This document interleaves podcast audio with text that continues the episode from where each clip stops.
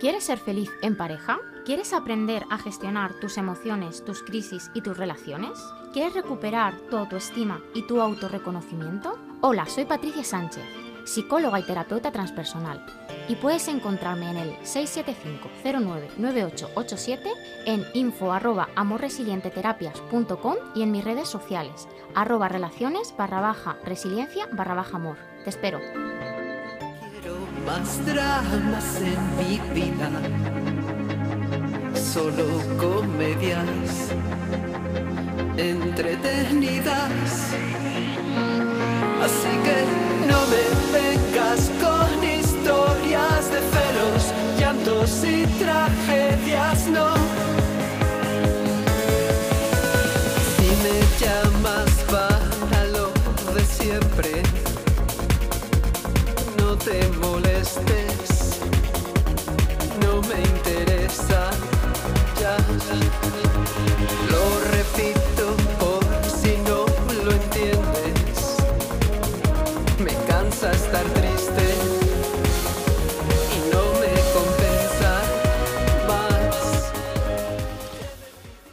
ti te cansa estar triste? Te vas a quedar sin Patricia. bromas. Vamos a tener que cambiar de canción. O sea, ya, ya no te quedan. ¿Cómo que no? Anda, que no es larga esta canción. ¿Te repites? No. Hombre, ¿Te he preguntado alguna vez que si te cansa estar triste? Sí. ¿Y me has contestado? Sí, ¿Y qué me contestaste? pues te he contestado que no, porque la tristeza es una emoción como las otras cinco emociones. Es que como- ¿por qué paro la música siempre en la misma estrofa? Eso es sintomático, ¿eh? No, es que yo creo que ya, o sea, ya tienes todas las bromas hechas de todo lo que, lo que se puede De bromear este- de esta canción. Pues cámbiame la canción, tía. Cámbiame el clima. quiero- Cámbiame el clima. Tenemos que poner la, la que han hecho, Amor Resiliente. Si es que Aitana y Katy Perry se han reunido para hacer una Ah, canción a verdad. mi, a mi No, claro, eso- proyecto. Pero es que eso es en inglés. Bueno, hay una parte en español. La parte de Aitana es en español. Sí. Sí. Así que tendremos que cambiarla. Y ¿Ha hecho algo Zetangana? Yo ¿No? sé. Ah, Mira, Por, ponerlo. Me he dado cuenta hoy que vamos a hablar de las etapas de la mujer, que em, aunque yo ya debería estar en la etapa de maternidad, si tenemos en cuenta los estándares de edad Normales. normales de edad, eh, o por lo menos vamos a decir normales tradicionales, ya debería estar en etapa entrando en maternidad, instinto, instinto maternal, pero me he dado cuenta a través de la música de que sigo siendo una gran adolescente. Por ¿Sabes? ejemplo, ¿a través de qué música? Pues a través de Spotify. Mm.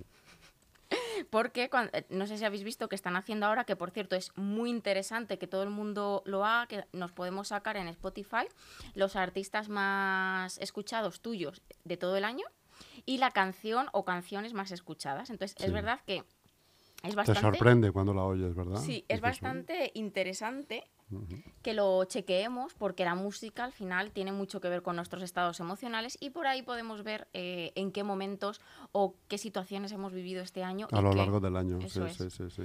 y qué ha sido más o menos predominante.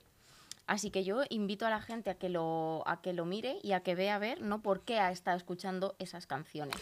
A mí me, yo he hecho ese ejercicio, eh, de repente trasteando en el trastero, me encuentro una caja de CDs de música que yo mismo grababa, ¿no? como hacíamos todos antes, antes de que hubiera estas, estas plataformas.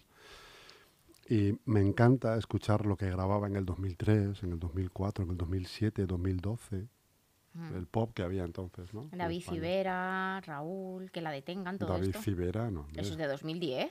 Joder, pero bueno, yo no escuchaba a David Civera. Yo era de Los Secretos. Eso es de antes de Antonio 2010. Vega, Antes de 2010. 2010, 2004, te he dicho, 2003, 2000, 2000, más bien será 2000. 2000. ¿eh? Más ¿Qué bien estabas será haciendo 2000. tú en el 2000? Pues la verdad es que no tengo ni idea. ¿Qué tenías? ¿Un año? ¿No? ¿Cómo voy a tener un año? Tendrías ocho. Ocho, nueve. en el 2000 tenía nueve años. Nueve añitos. Casi estabas ahí, diez. estabas con las muñecas. Estaba con las muñecas, Ah. pero yo he escuchado música desde muy niña, desde muy niña. Y de hecho utilizo mucho la música en consulta, en terapia y en los programas. Por eso, porque creo que es una manera de conectar con las emociones y que de hecho todos tenemos una canción para una etapa de nuestra vida y una canción para estados, ¿no? Pues esa canción te lleva a un momento y te acuerdas de esa etapa que tuviste. Que forma la parte, la banda sonora Ahora, de tu vida. Sí, sí, sí. ¿La tuya es- cuál es? Bueno, West tengo- Story. Yo tengo, yo tengo muchas canciones, hay, hay como además muy clavadas, ¿no? En momentos puntuales. Pero, son, por ejemplo, por ejemplo, para conocerte mejor, digo. pues es que no, es que, pff, es que madre mía, o sea, te podría decir Pero ¿cuál es la tuya? Que digas, ay, esto, la canción de mi vida. mi canción, esto yo creo que mi canción, yo ya lo he dicho, ¿no? De hecho, Mi no. canción, no. No. La canción que yo más canto eh, y que yo más he escuchado a lo largo de toda mi vida es eh, Con las ganas, de Zahara. Con las ganas de Zara. Ah, Sí. nunca. No sé cuál es. Es una canción que desde que la escuché me llega muy adentro. Esa es como una canción muy remarcable en mi vida, pero luego tengo muchísimas porque es verdad que yo soy muy... Yo utilizo mucho la música para todo. O sea, utilizo la musicoterapia, utilizo mantras también en sesiones. Esa, esa. no la voy a cantar hoy, ¿eh? Ah, pero la cantas y todo. Sí, sí, sí.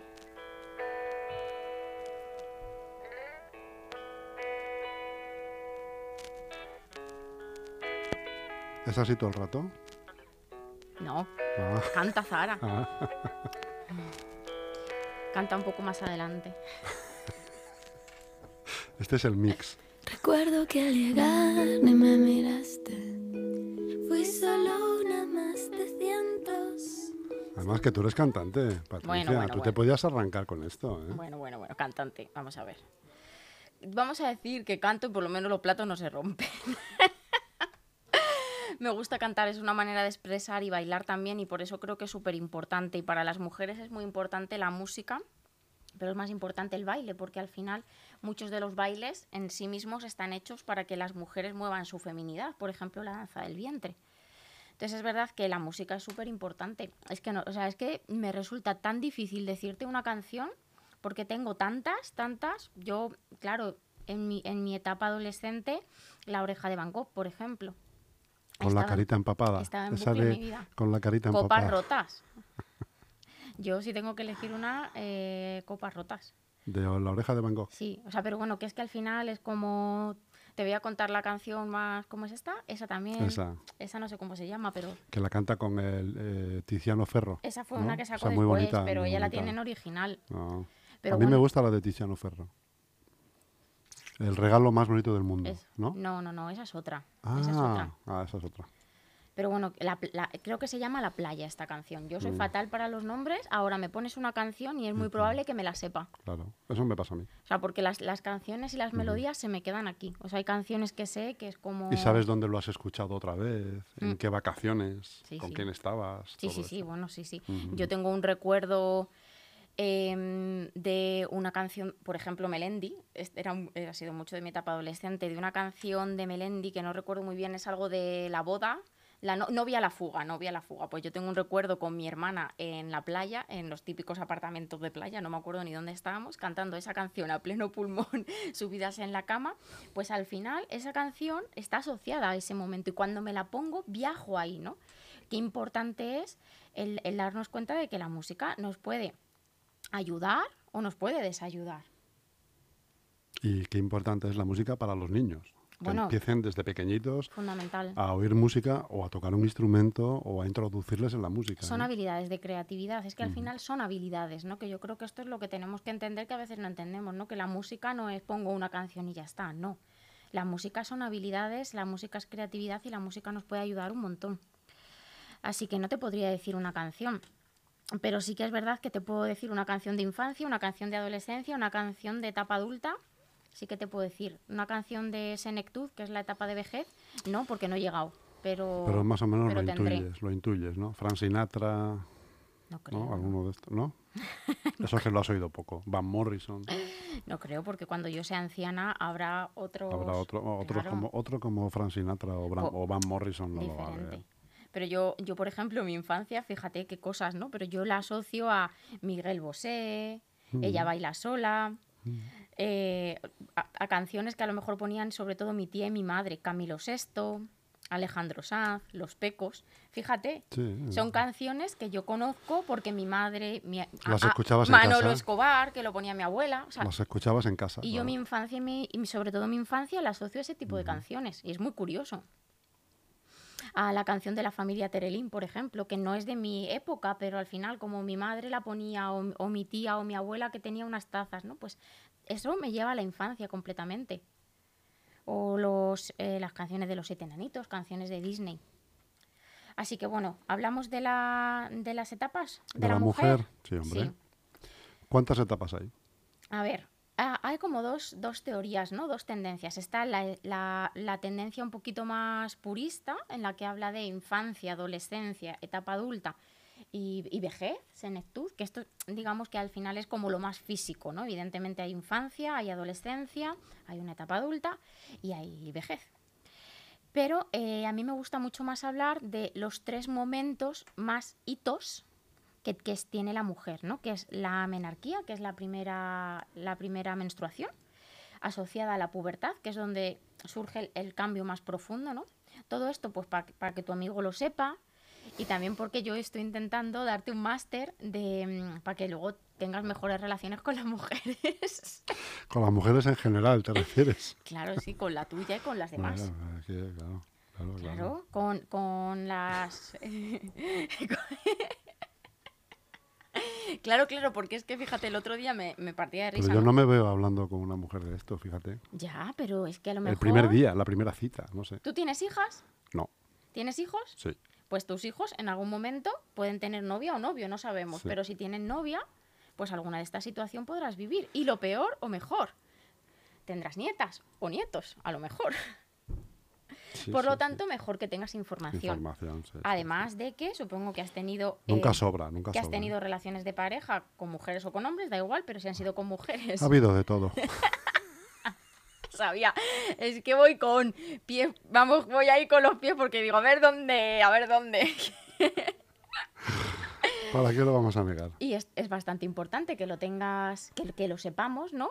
Y luego que digo yo que tú has nacido de una mujer. Sí, hombre. Pues eso.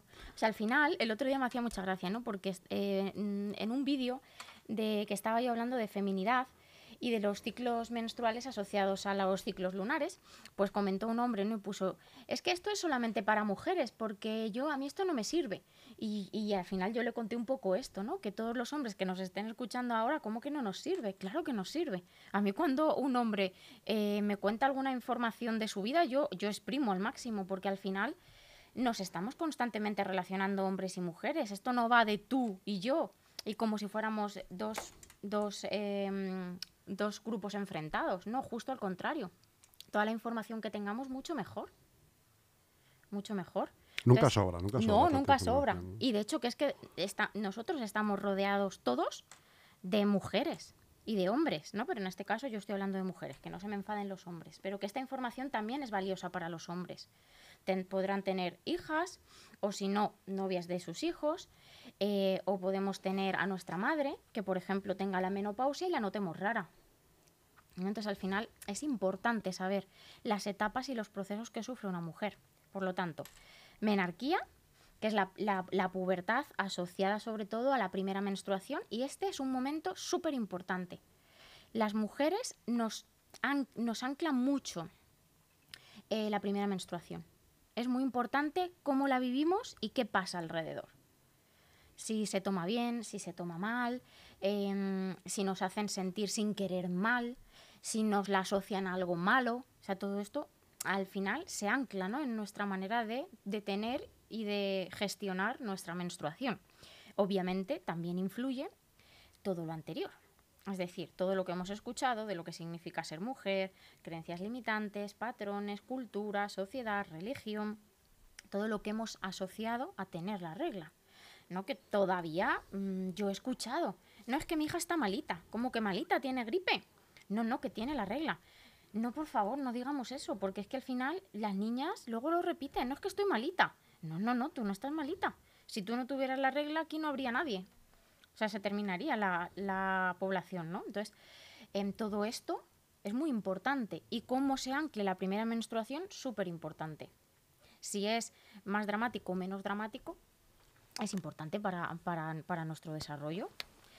Y luego, al final, va muy linkado al siguiente momento más importante de la mujer, que es la maternidad. Al final, la maternidad es un cambio mm, radical a nivel hormonal, a nivel físico, a nivel emocional y a nivel de mujer.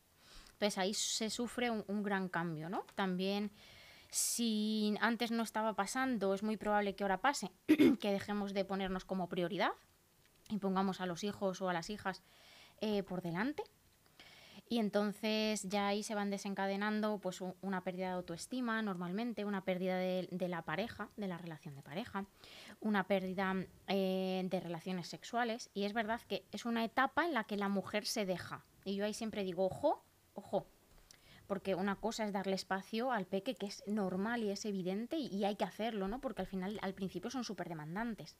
Y otra cosa es perdernos por, por, por completo porque luego al final las consecuencias son grandes a nivel de relación, pero también a nivel individual.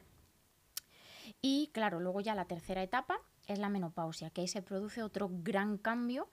Eh, y es verdad que ahí hay que estar muy alerta porque también pode- pode- podemos perder esa parte de feminidad, esa parte de esencia femenina.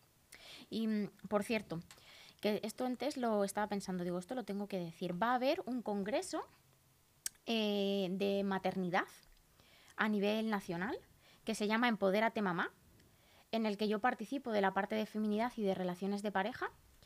Y, mm, y vamos a, se van a tratar todos estos temas, ¿no? Se va a tratar sobre todo, evidentemente, la etapa 2, es decir, la etapa de maternidad y cómo afecta a todo, ¿no? Ya suelo pélvico, cómo afecta a todo, a todo lo que, lo que tiene que ver no solo con las mujeres, sino también con la pareja, también con el resto de mujeres que tenemos alrededor, porque muchas veces sufrimos críticas, ¿no? Si dejamos al peque mm, con alguien porque queremos irnos al gimnasio, nos critican. Si le dejamos en la guardería, nos critican. Si me voy a cenar con mi pareja, es que no soy buena madre o buen padre. Entonces, bueno, todo esto yo creo que es muy importante que lo, mm, eh, que lo trabajemos. Y es verdad que en ese congreso que está muy bien montado, que se puede encontrar en redes sociales y en internet como Empodérate Mamá, es algo muy interesante porque creo que es una etapa en la que la mujer sufre mucho, sufre mucho en silencio, por eso el tema de depresiones posparto, por ejemplo. Y, y- y es algo que como no se coja en su momento, como no se coloque y como no se trabaje bien, se extiende. De hecho, muchas, ah, muchas relaciones de pareja se rompen después de, de la maternidad. O al- entre los 0 y 7 años de los peques se rompen. Por- más o menos lo que suele pasar es la mujer se centra totalmente en el bebé, la pareja se queda en un segundo plano. eh, en este caso, si la Y pareja funde es a papá, negro. ¿Qué? En un segundo plano y funde a negro enseguida. y enseguida desaparece. claro, el papá se siente abandonado y al final ahí empieza a generarse una distancia que puede salir de muchas maneras, pero normalmente no sale bien. Entonces yo creo que justo ahí es muy importante eh, el, que no, el que nos trabajemos bien esto y el que no perdamos nuestra feminidad. Que tener un hijo no significa estar esclavas y que somos dos en una relación, o sea, el papá y la mamá a no ser que seamos mamás o papás solteros, en cuyo caso yo siempre recomiendo que haya algún otro apoyo, porque si no es muy difícil, o sea, es muy difícil. Así que estas son las tres etapas, ¿qué te parece? Que, que yo pensaba que había más. Más etapas. Más etapas, sí. Y Luego están las otras, ¿no? La infancia, la adolescencia, la etapa adulta y la vejez. Pero esas, esas al final son etapas mucho más físicas. Al final todas las etapas van enca- encadenándose una con otra. Y es verdad que mm, los hombres eh, también es importante que sepamos acompañar a la mujer en esas etapas. Porque una mujer no tiene, por ejemplo, la misma energía sexual eh, en la etapa de adolescencia o etapa adulta que cuando ya, va, por ejemplo, tiene la menopausia no suele tener la misma energía sexual o la energía sexual cambia y hay que aprender a modificar las relaciones sexuales. La menopausia, por ejemplo, es un momento muy, vamos a decir, duro a nivel emocional para la mujer, porque fíjate, ¿no? Nos pasamos toda la vida peleados con nuestra menstruación, peleadas con nuestra menstruación y cuando se nos va luego la echamos de menos. Y esto es lo que suele pasar. ¿Por qué? Porque al final la menstruación lleva consigo un proceso biológico muy importante y hormonal. Entonces, la menstruación realmente es lo que nos hace ser mujeres, es lo que nos hace ser diferentes.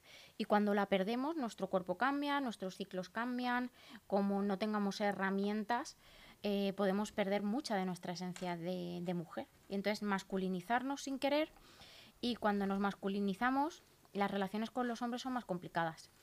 Yo, todo esto que estamos hablando, que me parece muy interesante y tal, pero no puedo evitar pensar, cuando veo documentales sobre este tema, aunque, aunque te dé la impresión de que no los veo, Para tu amigo. para mi amigo. Claro, si eso ya lo sé yo, que es para tu amigo. Todo esto está muy bien y eso, pero siempre pienso en las mujeres de hace 80, 90, 100 años, Madre mía. que tenían esos mismos problemas, exactamente los mismos, pero ahí no había, ahí no había tu tía, ¿no? Ahí era, Pues de, de ahí ahí- era a dolor, ¿no? O a Ah, pelo. Eso es, sí, sí, a dolor. A pelo, y no pasaba nada, ¿no?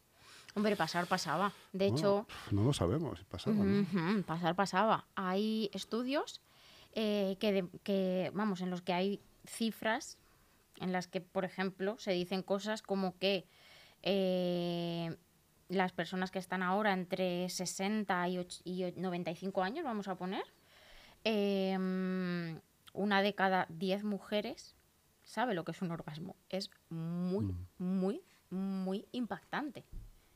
Tú ahora compara eso con una generación actual del siglo XXI, es impensable, ¿no? Bueno, fíjate todo lo que hemos progresado las mujeres de, de no tantos años, porque realmente no son tantos años, pero es verdad que sí que tenía consecuencias. O sea, tenía consecuencias, lo que pasa que se llevaban en silencio.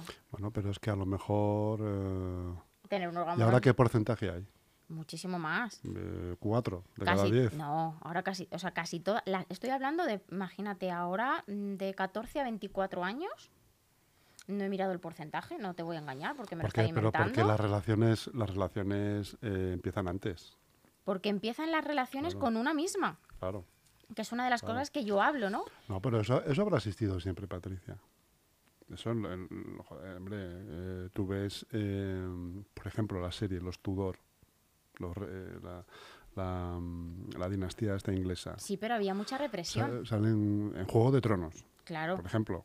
El cuento de que la no criada. el cuento de la criada. Míratelo a ver qué pasaba, claro, que eso es Ah, no, ficción. Bueno, eso es una distopía, eso es una distopía, pero históricamente, o sea, vamos a la masturbación ha existido siempre, desde las Sí. cuevas. Claro que ha existido, pero si tú no sabes cómo hacerlo, es muy complicado. O sea, una mujer, una mujer y un hombre, su anatomía sexual es completamente diferente. La realidad es que para que un hombre eyacule o tenga un Es orgasmo, completamente, pero análoga. Completamente diferente, pero análoga. ¿eh? sí, sí, pero el cuerpo de una mujer y de un hombre es muy, muy diferente. Entonces, al final, para que un hombre sepa masturbarse, vamos a decir que es bastante mucho más sencillo, además de que no está tan mal visto. Una mujer tiene que conocer su cuerpo para saber cómo masturbarse. Si no, probablemente o, o no discierna lo que es un orgasmo. ade- Además es que las mujeres tenemos diferentes tipos de orgasmos. Es que esto ya daría para mucho. Porque las mujeres tenemos diferentes tipos de orgasmos. Hay mujeres que probablemente hayan tenido orgasmos pero no saben que lo es. ¿no? Estoy hablando de edades. Te recomiendo, si, si no lo has visto ya, eh, la obra de teatro Diálogos para la Vagina. No la he visto, O pero he leído, he leído, sí, he leído la, mm, no sé cómo se dice en el teatro, la, la, sinopsis, sí, lo que significa, lo que es la sinopsis, pero en teatro, eh, y es bastante interesante. Yo, por ejemplo, yo trabajo, yo trabajo muchísimo con la feminidad con las mujeres y, y yo, yo alucino. Pero porque realmente todavía está mal visto. A ¿Tú día crees de- que todavía está mal visto? Hombre, a día de hoy hay mujeres que no se masturban. A día de hoy hay mujeres que creen que está mal. Y a día de hoy hay mujeres que se acuestan con sus maridos, básicamente y hablando en plata, para que no se vaya con otra. Eso existe a día de hoy. ¿Pero de qué edades me estás hablando? Te estoy hablando de De edades. 40 para arriba. Sí. O sea, te estoy hablando de edades en, la- en las que ya tienen información. Pero es que está en nuestro inconsciente colectivo, o sea, está muy anclado a nivel cultural. Yo, eh, a, lo largo de todo, el- de todo el tiempo que llevo haciendo terapia, a mí me han contado tantas cosas, ¿no? Que al final ya dices, ostras, eh, por aquí hay que, hay que indagar. Y es verdad que mm, ni una, ni dos, ni tres se ha castigado a las niñas por tocarse. Y esto también pasa con los niños, ¿eh? Por ejemplo, que se, que se toca el pene y, y le das un manotazo en la mano. Y le, y le enseñas a que eso está mal. Claro, pues eso se queda, ¿no? En, en tu inconsciente, eso se sí, queda. pero eso yo, yo creo que no pasa hoy, ¿no? Sí que pasa hoy. Sí, no sé. Y con las niñas pasa mucho. O sea, yo he escuchado ya en mi vida personal, una niña no hace eso. Por, to- por a lo mejor por colocarse las braguitas, porque la molestan. Eso no, eso no se hace delante de la gente. Vamos a ver, es una niña y si la molesta se las va, se las va a colocar. O sea, es que no. Los niños son mucho más simples. Y, por ejemplo, la estimulación sexual, que es verdad, que simplemente es por estímulo, empieza desde una etapa muy temprana. Los niños y niñas ya desde muy pequeñitos sienten, pues sienten, sienten que su piel, eh, sienten placer, igual que si se tocan aquí, sienten placer, o igual que cuando les duelen los dientes y, y aprietan, les relaja. Ellos no saben si es sexual o no sexual. Ellos simplemente saben que eso les gusta y eso se reprime y a día de hoy se sigue reprimiendo y es verdad que mi recomendación terapéutica es que no se reprima. Que se le explique, oye, a ver, si estamos a lo mejor en un cumpleaños, el niño se baja los pantalones o la niña y cualquier cosa, pues se le explica, no, en este momento no, es mejor que lo hagas en casa, es mejor que busques un espacio para ti. Pero el niño lo que ve en casa. claro. Claro, claro. El chaval lo que ve en casa. Puede pasar, eh, eso también ha pasado. Papás, ¿no? Que al final nos hemos ido justo al lado contrario, porque es verdad que decimos, jolín, no quiero reprimir a mi hijo o no quiero reprimir a mi hija. Y claro, nos vamos al lado contrario y al final eh, el niño o la niña aprende cosas. Anchas Castilla. lo- eso. Esta es la diferencia entre libertad y libertinaje. Pues Total. fíjate, yo cre- me has quedado un poco sorprendido. Yo creí que eso no, ya no se llevaba, esas cosas, ese, ese tipo de educación. Vamos, yo por lo menos, joder, la gente de mi entorno y tal, que tenemos hijos ya de, entre 17 y 20 y algo. Tú tuviste los hijos mayores. Cuando ¿no? hablamos... ¿Tú qué? No, no, yo tuve dos hijos, espérate, déjame Ya pensar. ni, ni te acuerdas. Un día de Con aquellos 34, maravillosos con años. 34 años, no, no era tan mayor. Ah, no, está bien, está No bien. era tan mayor, jolín. Sí, eso es. Yo Es creo la edad que es- perfecta. Sí, es lo que te iba a decir. Digo, yo creo que ahí entre los perfecta. 30 y los 34 es ahora cuando más se tienen. Es la edad perfecta. Que ya de 20. realmente, al final, la edad ya sabemos que es un número. O sea, quiero decir. Hombre, ¿Qué me vas a contar a mí? Claro, La edad es un, es un dato, claro. Tu amigo parece más joven. hombre. Hasta demente. Hasta, sí, de mente también. Y de frese. Ay, madre. Voy a hacer. Mira, me acabas de recordar, tengo un amigo que se llama Fernando, eh, que es eh, un humorista muy bueno. y entonces, pues, este, cuando yo le conocí en Londres, voy a contar esta anécdota, parezco, lo de tu cara me suena, lo de anécdota. O sea, y tengo 30 años, madre mía, ¿qué pasará cuando tenga 60? Bueno, el caso. Que íbamos andando por... Notting Hill, que ya sabéis que hay como un montón de puestos, ¿no? entonces había unos pendientes de cerezas, entonces se acerca y me dice, mira, mira, y yo, que ya claro, yo todo inocente digo, ¿qué? Y me dice, mira en ese espejo, me miro y me dice, ¿cereza? ¿Cereza? y dije, mira, esto no se me va a olvidar de lo malo que es, o sea, porque es que madre mía. Bueno, Fernando, si me estás escuchando, te mando un beso. Pero sí, es que sabía que te iba a hacer gracia cuando lo viera, porque Los de chistes malos me es de tu tipo de humor. Pues como esa, o sea, él era un, un viaje. Tú cuando ibas a un sitio con él ya sabías que te las ibas a... O sea, que iba a haber bromas de estas a, a tu tiplén. Qué importante es el humor. El humor fundamental, ya lo hemos la- dicho. el humor... Sin el humor no se puede vivir. No, no, no. Y sobre todo, yo lo que sí que quiero, ¿no? El mensaje que quiero dar es que la menstruación, la primera menstruación para las mujeres es súper importante, así que papás, mamás, que tengamos ahora hijas que van a entrar en esa etapa, que tengamos mucho cuidado de lo que hacemos y de lo que decimos ese día o en los años próximos, porque eso se queda anclado en la cabeza y al final nos genera luego mucha, mucha problemática. Así que Pues este es eh, el mensaje de tu hoy. último mensaje de hoy. Y casi, casi del año. Casi, casi del año. Nos quedan dos programas. ahí- Nos quedan dos programas y ya no voy a, no prometo que no voy a, mm, a- voy a hablar de, de otros temas más distendidos. Sí. ¿Más distendido que esto? Ah, bueno, No sé. es que lo hacemos distendido. Ah, eso sí. lo Estamos distendido. acercando la psicología Es al que mundo. tú te pones muy oficialista. Yo, Te pones ahí Por muy- favor, pero si soy lo más informal del mundo. Te pones muy psicóloga. Eso no puede ser. sí, sí. Hay que echarle un poco de, de salsa picante a esto. Picante siempre, siempre picante. Un día haré mis patatas bravas para que las pruebes y verás lo picante que yo puedo llegar a hacer. Hasta pronto, Hasta Patricia. pronto, chao, chao. que tú estabas tan cerca, te disfrazas de mí y jugamos a ser humanos en esta habitación gris. Muerdo el agua por ti, te deslizas por mí y jugamos a ser dos gatos que no se quieren